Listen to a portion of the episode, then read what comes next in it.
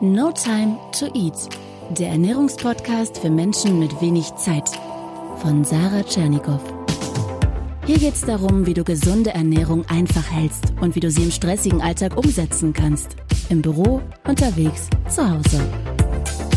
Okay, Herzlich willkommen zu einer Spezialfolge des No Time to Eat Podcasts am Feiertag. Es geht heute um das Thema No Time to Eat Extrem, wie Erfolgsunternehmer Dirk Kräuter seine Ernährung regelt. Ja, der Mann hat nämlich wirklich no time to eat. Und nachdem ich ihn Anfang des Jahres live erlebt habe, wollte ich unbedingt, dass er uns mal verrät, wie er das macht mit dem Essen im stressigen Alltag. Vielleicht kannst du dir auch ein paar Tipps mitnehmen für dein Leben. Im ersten Teil des Interviews erzählt Dirk, mit welchen Strategien er essenstechnisch durch den Tag kommt, welche Ernährungsfehler er gemacht hat, welches Frühstück ihm Power für den Job gibt und warum er Wasser liebt. Viel Spaß dabei! Hallo Dirk Kräuter. Hallo Sarah, vielen Dank für die Einladung. Und ich bin für diese Folge hier extra zu dir nach Bochum gefahren aus Berlin. Ich wollte dich unbedingt äh, persönlich kennenlernen und für meinen Podcast gewinnen. Ähm, ich möchte deine Tipps haben, ganz viel Power, ganz viel Motivation auch von dir zum Thema Ernährung. Du bist Verkäufer. Man sagt, du bist Deutschlands erfolgreichster, erfolgreichster Verkaufstrainer. Du bist jetzt aber nicht hier, um uns die neue Superdiät zu verkaufen. Auch wenn du das könntest, du nix, sondern du bist da, weil du ähm, obwohl du einen mega vollen Terminkalender hast, trotzdem unterm Strich fit, gesund bist und da würde ich einfach gern mehr zu wissen. Kannst du uns mal so einen Einblick in deinen Stress geben, in deinen Terminkalender? Wie voll ist der? Das, das hängt von verschiedenen Phasen ab. Ähm, wenn ich, ähm, also das Extremste ist, wenn wir eine Veranstaltung haben. Die beginnt, also die richtig großen, mit mehreren tausend Teilnehmern, die beginnen dann zum Beispiel ganz offiziell samstags um 10 und gehen dann Sonntag bis 18 Uhr ungefähr. Das ist so etwas, das ist Hochleistungssport, weil ich halte an dem Tag ähm, vier, fünf, sechs Vorträge, wo auch meine Kollegen kommen und sagen, du machst das alleine zwei Tage lang? Wie geht denn das? Mhm. Das ist äh, nicht üblich. Also ich kenne keinen anderen, der das äh, so intensiv macht. Nur er alleine auf der Bühne, zwei Tage mit dieser Power. Das, das ist das eine. Dann gibt es natürlich kleinere Seminare, die nicht ganz so anstrengend sind. Ähm, dann gibt es die Bürotage. Bei den Bürotagen, die gehen nochmal so von 8 Uhr bis 17 Uhr, 18 Uhr, manchmal ein bisschen länger. Da werde ich sehr stark gearbeitet. Also da wird mir mein Kalender voll gemacht mit äh, Interviewterminen, mit Drehterminen für Online-Kurse und so weiter. Also da komme ich und da werde ich gearbeitet den Tag. Und die nächste Variante ist, sind die Reisetage. Ich ja.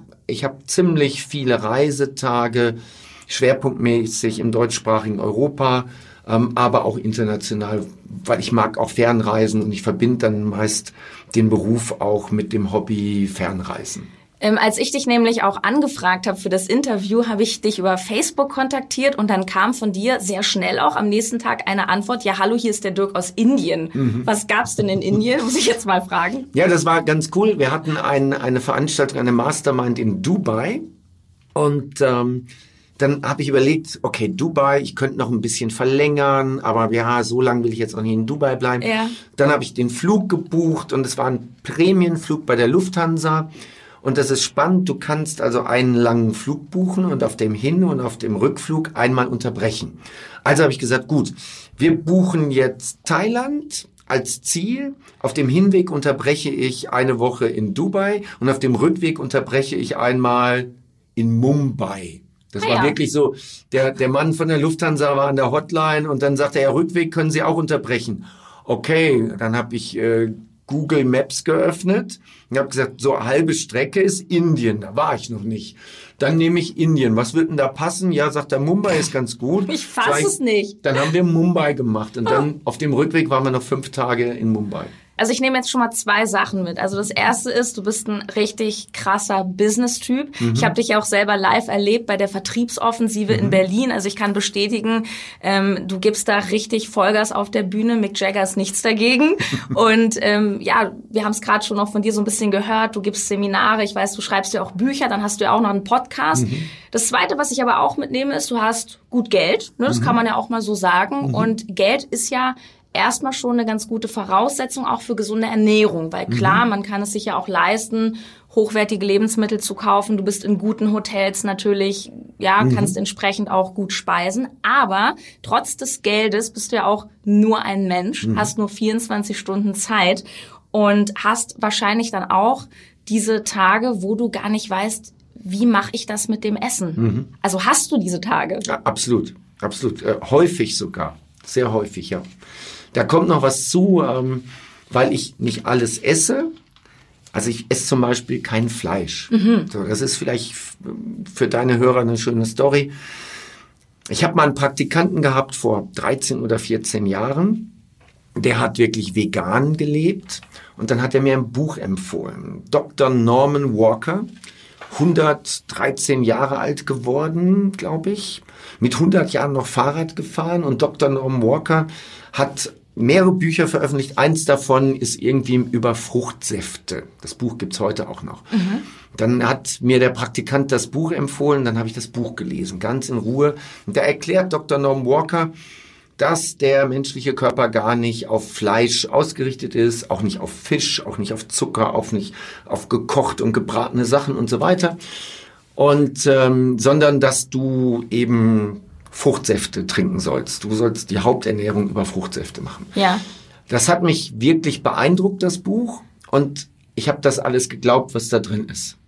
Und habe dann umgestellt auf Fruchtsäfte. Das ist aber bei meinem Leben nicht machbar. Ich finde es ehrlich gesagt auch ein bisschen einseitig. Es war lecker. Es war lecker, aber jetzt kommt dazu, ähm, ich verliere dann ganz schnell Gewicht. Klar. Und äh, habe ganz schnell zwei, drei Kilo verloren. Äh, das ist das eine. Das zweite ist, ich wusste danach gar nicht mehr, was ich wirklich essen sollte. Ja, also mit der Familie an Eiswagen und äh, alle bestellen sich ein Eis und essen Eis und ich nicht. Ja, weil Eis ist Zucker, esse ich nicht. Und ah, so, das ging also ein paar Tage, ein paar Wochen so.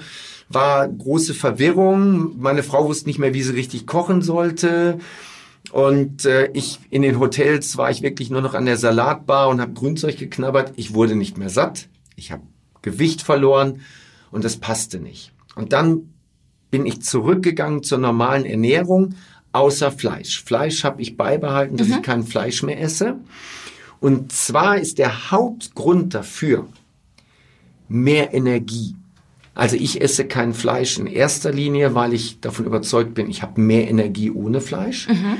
Ähm, und dann so ein bisschen, was die armen Tiere angeht, das habe ich durchaus auch noch. Das finde ich auch noch gut weil so Massentierhaltung und äh, Antibiotikum und so weiter ist jetzt auch nicht unbedingt so mein Ding. Klar.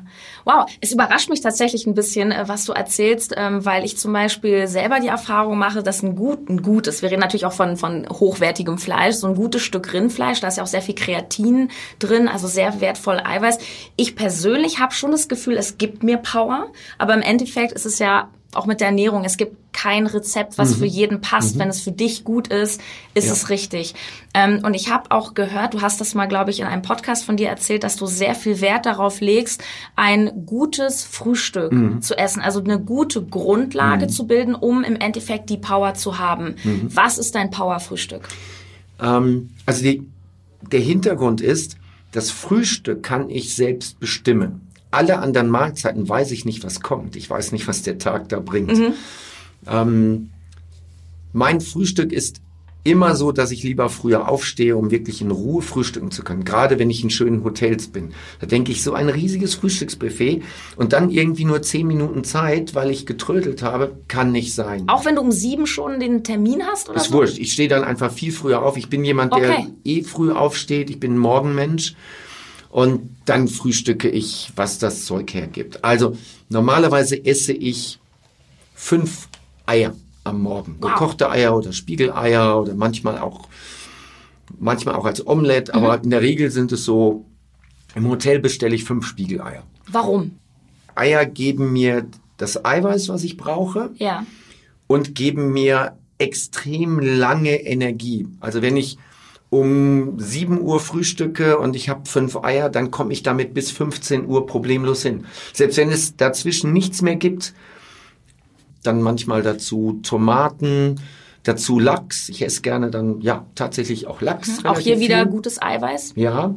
Und ähm, wenn ich dann ein bisschen Zucker haben will, dann ist es meistens noch irgendein Fruchtjoghurt. Mhm. Das ist für mich das perfekte Frühstück, auch wenn ich unterwegs bin.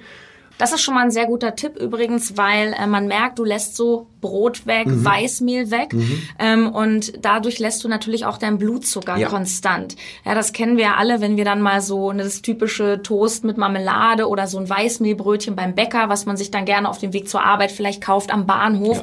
Da überzuckert man schnell. Also der Blutzuckerspiegel wird in die Höhe geschnellt, man schüttet sehr viel Insulin aus und dann hat man so nach zwei Stunden so, da wird man manchmal richtig zittrig, bekommt so einen Heißhunger, weil man dann wieder so rapide unterzuckert. Und genau das vermeidest du halt, indem du ja diese schnellen Kohlenhydrate morgens weglässt. Ja. Wie kommst du dann so über den Tag? Was sind so gesunde Snacks, die du vielleicht dabei hast oder hinter der Bühne? Hinter der Bühne habe ich nur Bananen und Trinkjoghurt. Ja, was heißt nur? Das ist ja schon mal Ja, super. bei so einer Vertriebsoffensive bei zwei Tagen maximal. Da passiert am Vormittag erstmal mit Essen eigentlich nichts, weil ich bin da noch satt vom Frühstück, da passiert nichts. Ähm, ich mache den Vormittag, ich bin dann sehr konzentriert bei dem, was da passiert. Ähm, Mittagessen bekomme ich in der Regel was. Da gehe ich dann mit den VIP-Gästen normalerweise an irgendein Buffet. Ähm, aber auch da, die wollen mit mir sprechen, da komme ich nicht viel zum Essen. Also da esse ich wirklich nur eine kleine Portion. Also No Time to Eat kennst du, merke ich. Absolut. Ä- äh, also ich bin der, der personifizierte Inbegriff von No Time to Eat. Äh, Echt, ja. Das, das finde ich einfach wunderbar, wenn man sieht, du machst aber was draus, anstatt dass du jetzt dir irgendeinen Mist Mhm. dann in der Pause irgendeinen Schokoriegel oder ein Sandwich äh, dir dann reinhaust, sagst du, nee, ich mache das strategisch klug, Ja. lege mir eine gute Grundlage und dann ist es eben auch kein Problem, Ja. wenn ich bis 15 Uhr esse. Und sag mal, du trinkst auch wahnsinnig viel, ne? Das Da ist, lass, lass uns eben das Essen Ja. zu Ende machen. Also, dann mittags gibt's eine ganz kleine Kleinigkeit.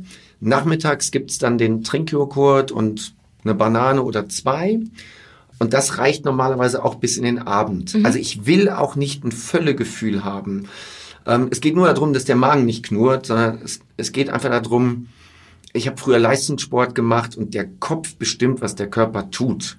Und das habe ich früher gelernt und das ist auch heute so. Der Kopf bestimmt, was der Körper tut. Punkt. Ähm, so, das, so funktioniert das und dann sind wir abends fertig. In der Regel so 21 Uhr oder so und dann geht das Team oftmals um 22 Uhr noch Abendessen.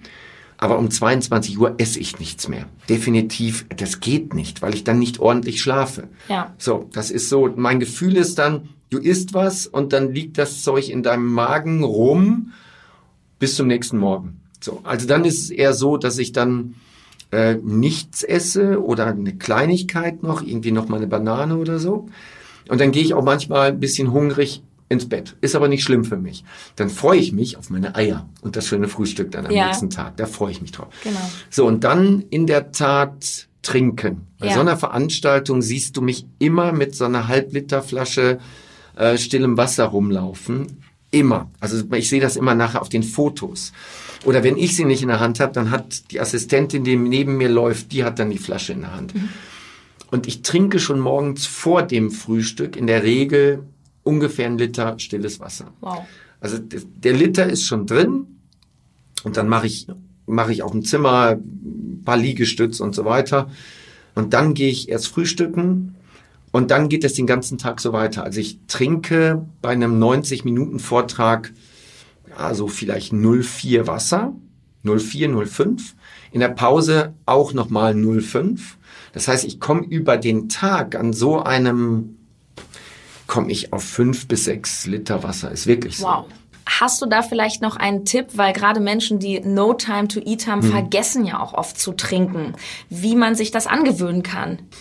Ähm, ja, du musst einfach immer was zu trinken in der Nähe haben und du musst ähm, kleinere Flaschen. Also wenn du die 2 Liter Flasche hast, da gehst du nicht dran, aber die 0,5er und damit behalte ich auch zu den Überblick. Ich weiß, wie viele 0,5er Flaschen ich da so weggetrunken habe. Ähm, und das hört sich jetzt komisch an, aber ich mag auch stilles Wasser. Ich mag das auch. Schmeckt auch lecker.